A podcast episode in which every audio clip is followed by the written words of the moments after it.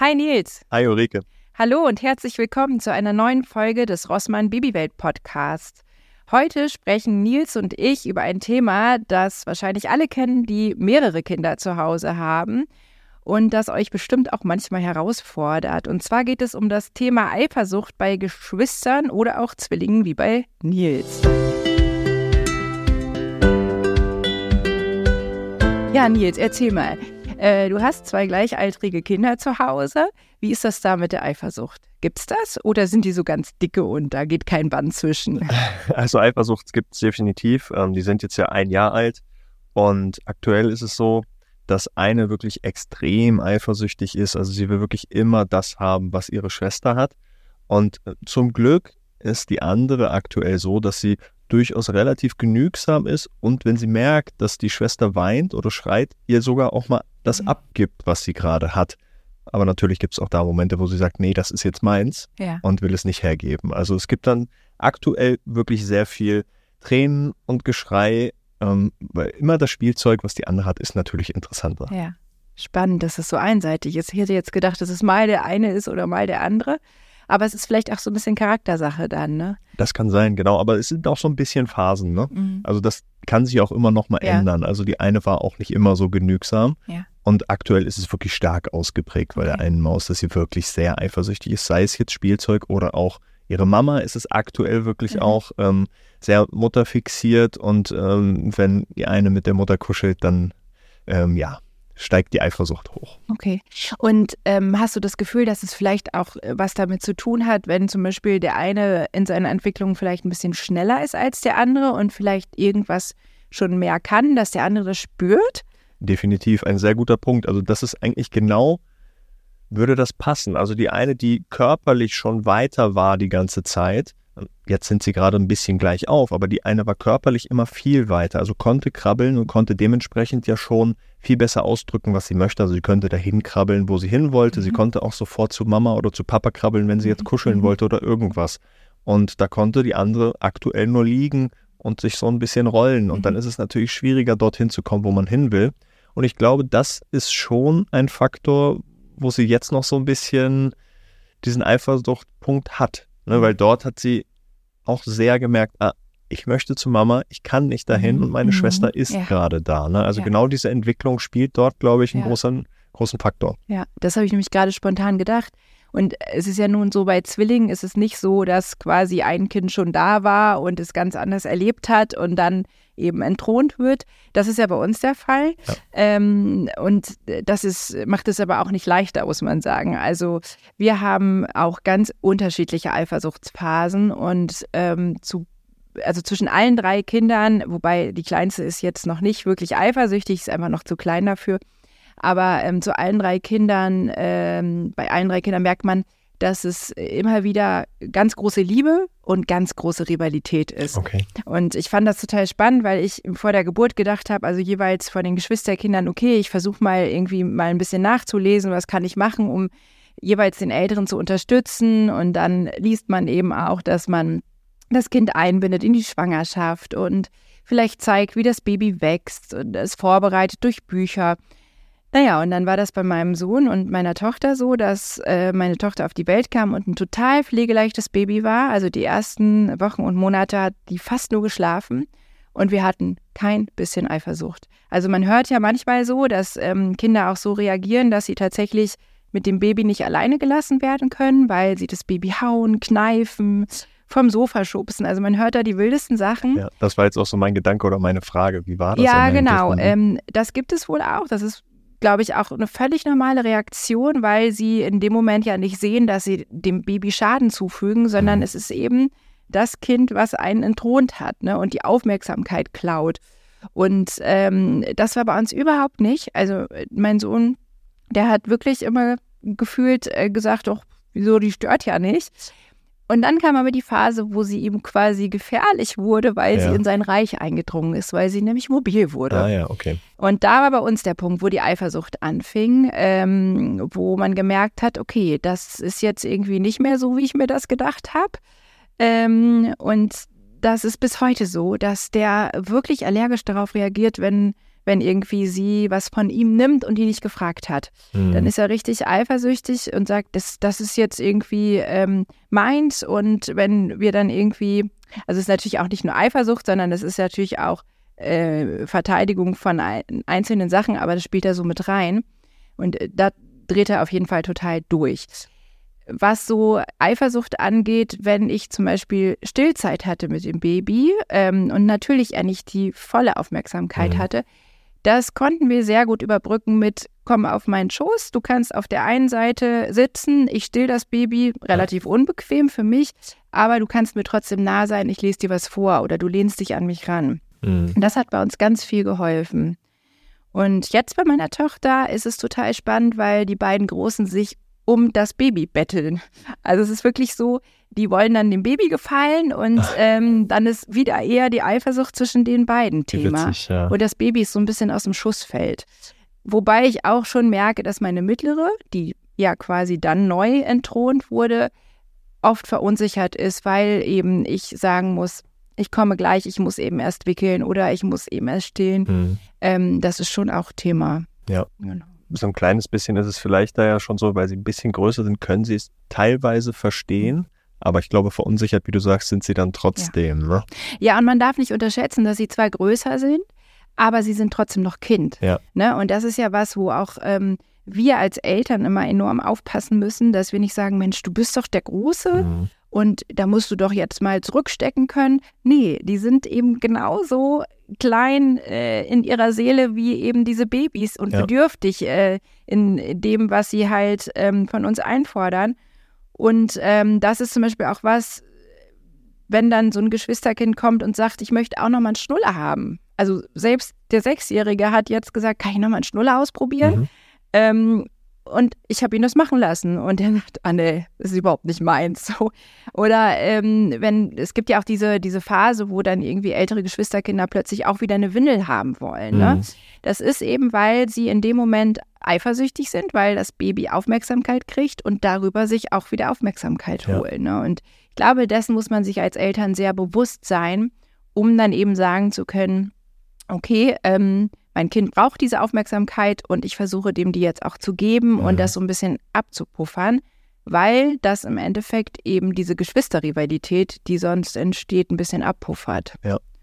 Stelle ich mir auch nicht immer ganz einfach vor, genau dieser Punkt mit, ich möchte das jetzt auch nochmal und dass man dann nicht sagt, naja, du bist doch jetzt der Große oder Ja. die Große, ein Schnuller nimmst du nicht mehr, sondern dass man dann sagt, na probier's und Ja. dann sagt er von alleine, ich möchte es nicht mehr. Das ist dann natürlich der viel bessere Weg. Ne? Ja, ja. Oder eben auch ähm, dieses, dass man anfängt, äh, mit seinen äh, älteren Kindern sehr hart ins Gericht zu gehen. Ne? Mhm. Viele Kinder machen ja auch aufmerksam auf sich, indem sie dann anfangen, Mist zu machen. Ne? Ich kenne das von meinem Sohn, wenn der irgendwie sich benachteiligt fühlt, dann fängt er an, wirklich bewusst Mist zu machen.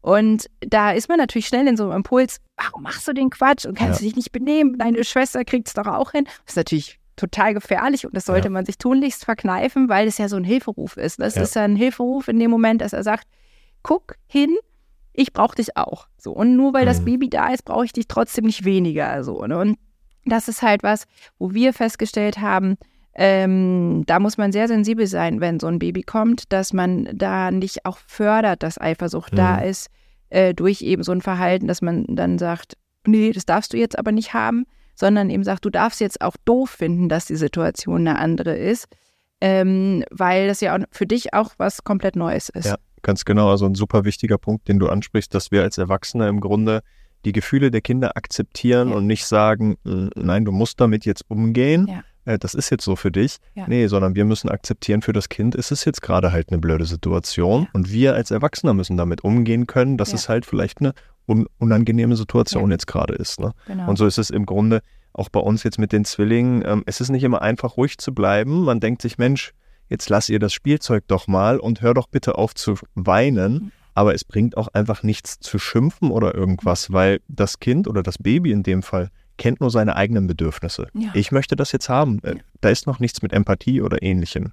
Es versteht noch nicht, dass äh, die Schwester auch ihre Bedürfnisse hat. Ja. So weit kann es noch gar nicht denken. Ja. Und deswegen bringt es nichts, hier zu schimpfen oder ähnliches, sondern man muss wirklich versuchen, verständnisvoll zu sein. Ne? Also ich sehe, dass du jetzt ärgerlich bist und ich kann das verstehen, Ähm, man kann vielleicht eine Alternative bieten. Also wir haben, wir versuchen, ähm, jedes Spielzeug tatsächlich auch oder viele Spielzeuge, die jetzt nicht so groß sind, zweimal zu haben, dass mhm. wir das anbieten können. Das hilft mhm. natürlich auch nicht immer, weil selbst wenn die identisch sind, ist das, was die Schwester hat, ja. gerade toller, ne, natürlich. Ähm, aber so ein bisschen ähm, zu sagen, ja, wir sehen das, dass das eine unschöne Situation für dich ist ähm, und wie können wir dir denn helfen? Ja. Komm, du kannst auch zu uns kommen, wenn wir dich trösten sollen oder ähnliches. Und ich glaube auch, das ist das Entscheidende. Ne? Die dürfen ja eifersüchtig sein. Schwierig ist es, dass wir oft das Gefühl haben, es ist halt auch so eine äh, nicht unbedingt objektive Meinung, die sie vertreten, aber es ist deren Gefühl. Und wir wollen ihnen ja gerade beibringen, dass alle Gefühle in Ordnung sind. Ähm, und wir versuchen das dann immer einzuordnen. Also wir hatten vor kurzem eine Situation, wo irgendwie ähm, meine Tochter sich die Haare selber gemacht hat und es sah furchtbar niedlich aus, was sie gemacht hat. Und dann haben wir wohl scheinbar, als sie reinkam, gesagt, äh, oh Gott, du siehst aber süß aus heute. Und kurz danach ist mein ältester Sohn komplett durchgedreht. Der hat nur noch okay. Mist gemacht, aus dem Nichts. Und äh, ist, hat einen Wutanfall gekriegt und ist in den Flur gegangen und ähm, ich, was ist denn jetzt los? Ja. Ne? Und dann haben wir ihn in dieser Wut begleitet und ich bin nicht an ihn rangekommen und eine halbe Stunde später hat er gesagt, weißt du, warum ich so wütend war, Mama?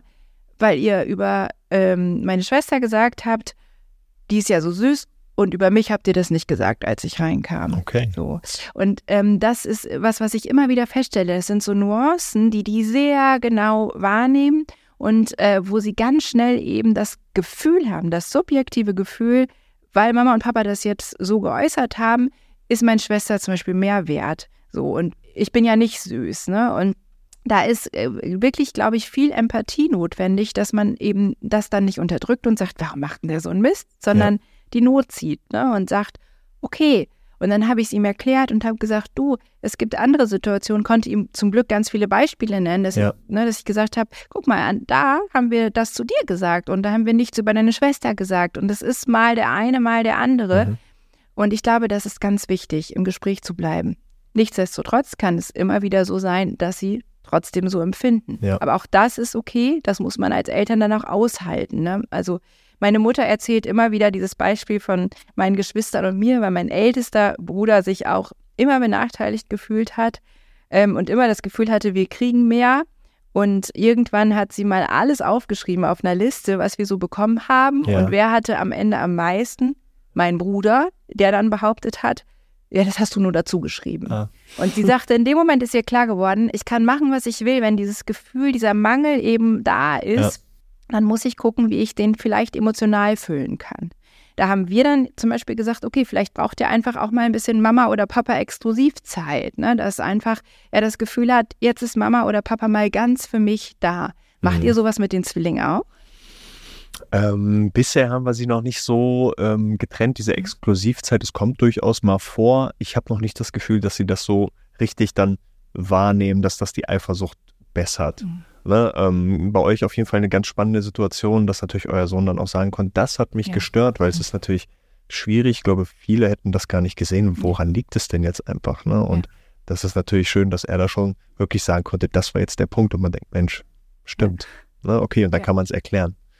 Genau, da müssen wir noch hinkommen. Ja. Ne? Das können sie aktuell noch nicht sagen. Ähm, dementsprechend äh, steht man auch manchmal da und weiß gar nicht, was ganz genau los ist. Ja. Ähm, aber äh, man kriegt es irgendwie dann doch auch raus, ne? Also dass es dann in dem Fall Eifersucht ist und mhm. ähm, versucht sie dann doch irgendwie zu beruhigen. Es ist ja auch einfach so, ich glaube, es ist auch ein ganz blödes Gefühl, kennen wir ja von uns selber auch. Ne? Wenn man auf jemanden eifersüchtig ist, weil der irgendwas hat, was man selber gerne hätte und in dem Moment zumindest nach seinem Empfinden nicht hat, es ist ja auch schwer auszuhalten. Und wenn ich mir dann vorstelle, dass das so kleine Würmer sind, die ja alles an Gefühlen erstmal kennenlernen und noch überhaupt keinen Umgang damit haben, da bedarf es einfach Begleitung. Ich finde es aber auch unglaublich schwer. Also gerade Eifersuchtsszenen bringen mich als Mama oft an meine Grenzen, weil ich aus elterlicher Sicht ja nur sagen kann, oh, ey, es ist nicht so. Ähm, und wieso fühlt er denn so? Und ich kann machen, was ich will. Und ja. äh, das wird immer so bleiben.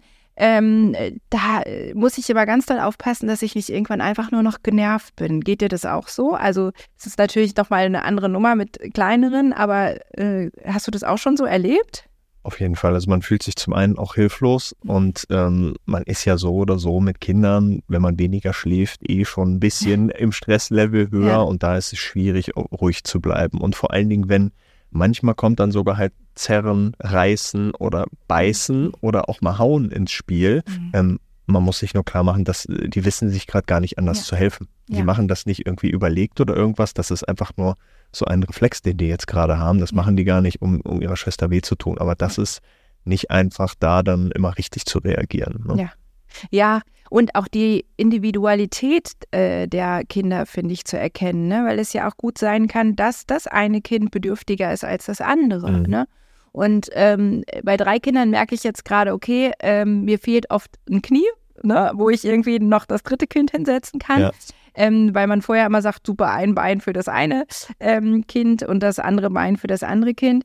Aber ähm, ganz oft steckt hinter dieser Eifersucht, was wir gerade schon gesagt haben, ja wirklich auch einfach so eine, so eine Bedürfnis nach äh, Nähe tanken, nach äh, Mama oder Papa ganz für sich zu haben. Und da muss man eben auch gucken, wirklich, wie man das erfüllen kann. Ne? Und ich hatte letztens noch eine ganz spannende Situation, die mich sehr nachdenklich gemacht hat, die ich aber auch ganz stark fand, weil mein Sohn mich gefragt hat, wen ich eigentlich lieber gehabt habe oh, hm. von meinen Eltern. Okay. So. Und dann habe ich nachgedacht und gedacht, okay, was antworte ich jetzt, ohne mich in Teufelsküche zu bringen? Und dann habe ich ihm gesagt, dass das so ist, dass ich das sagen kann, dass ich jeden Menschen, der in meinem Umfeld ist, den ich lieb habe, auf eine ganz eigene Art und Weise lieb habe. Dass ich meine Mama anders lieb mhm. habe als mein Papa, okay. aber dass es nicht das eine mehr wert ist als das andere. Ja. Und darüber hinaus sind wir dann, man kann ja mit Sechsjährigen schon unglaublich gut philosophieren, ähm, darauf gekommen, dass ich gesagt habe, das kannst du dir vorstellen wie mit deinen beiden Schwestern. Ich sage, wenn du manchmal Sorge hast, ich habe den einen mehr lieb oder den anderen, ich habe euch anders lieb. So, du bist mein Sohn, du hast mich zur Mama gemacht. Das kann keine deiner Schwestern von sich behaupten. So, deswegen bist du immer was ganz Besonderes für mich. So, deine Schwester, die nach dir gekommen ist, war mein erstes Mädchen. Deswegen ist die für mich was ganz Besonderes. Und das Baby ist die kleinste. So, und so musst du dir das einfach vorstellen, dass ich sage, ich habe, das ist nicht so, dass das irgendwie eine Waage ist, wo dann irgendwie das eine Gewicht tiefer hängt als das andere, sondern das ist alles ausgeglichen, aber es sind vielleicht andere Gewichte drauf, weil der so eine Spielzeugwaage hat und deswegen habe ich versucht, das so ein bisschen bildlich zu machen. Und dann hat er mich angeguckt und hat gesagt, das habe ich jetzt verstanden, Mama. Und es war so schön, weil ich dachte, ich glaube, ich habe zum ersten Mal ihn wirklich erreicht, dass er wirklich auch verinnerlicht hat, dass man gar nicht sagen muss, man hat den einen mehr oder, oder weniger lieb, sondern dass es eben ganz unterschiedlich sein kann. Und das war so ein Punkt, wo ich dachte, Mal gucken, wie sich das jetzt mit der Eifersucht so entwickelt, weil das Gefühl endlich mal so ein Knackpunkt war, wo ich dachte, jetzt hat er kapiert, dass es nicht darum geht, eben zu rivalisieren. Ja. Wirklich super. Eine gefällt mir sehr gut, wie du da geantwortet hast mhm. und äh, finde ich ein wundervolles Schlusswort für diese Folge. Wir hoffen, dass euch diese Folge des Rossmann Babywelt Podcast gefallen hat. Abonniert uns gerne, damit ihr immer äh, Informationen bekommt, wenn es neue Folgen mit Tipps und Tricks für euch gibt. Macht's gut und bis bald. Bis bald.